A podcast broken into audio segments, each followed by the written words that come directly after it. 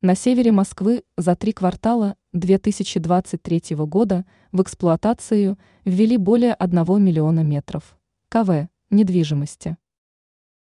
Пока что еще рано загадывать, но очень вероятно, что в текущем году в столице будет введено в эксплуатацию рекордное количество недвижимости.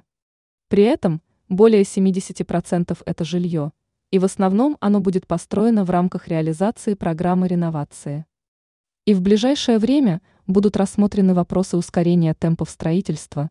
Такую задачу строителям поставил мэр столицы Сергей Собянин.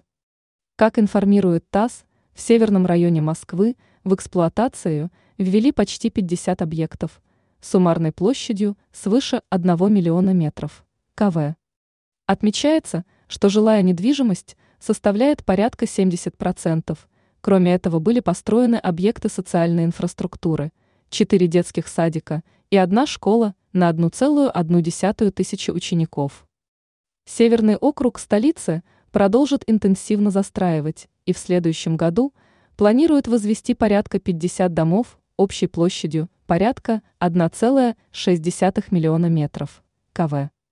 В некоторых районах столицы программа реновации уже подходит к концу, собственно плановый срок реализации данной программы намечен – в конце 2025 года. Однако возможны корректировки, поскольку все больше москвичей желают принять участие в расселении ветхого жилья.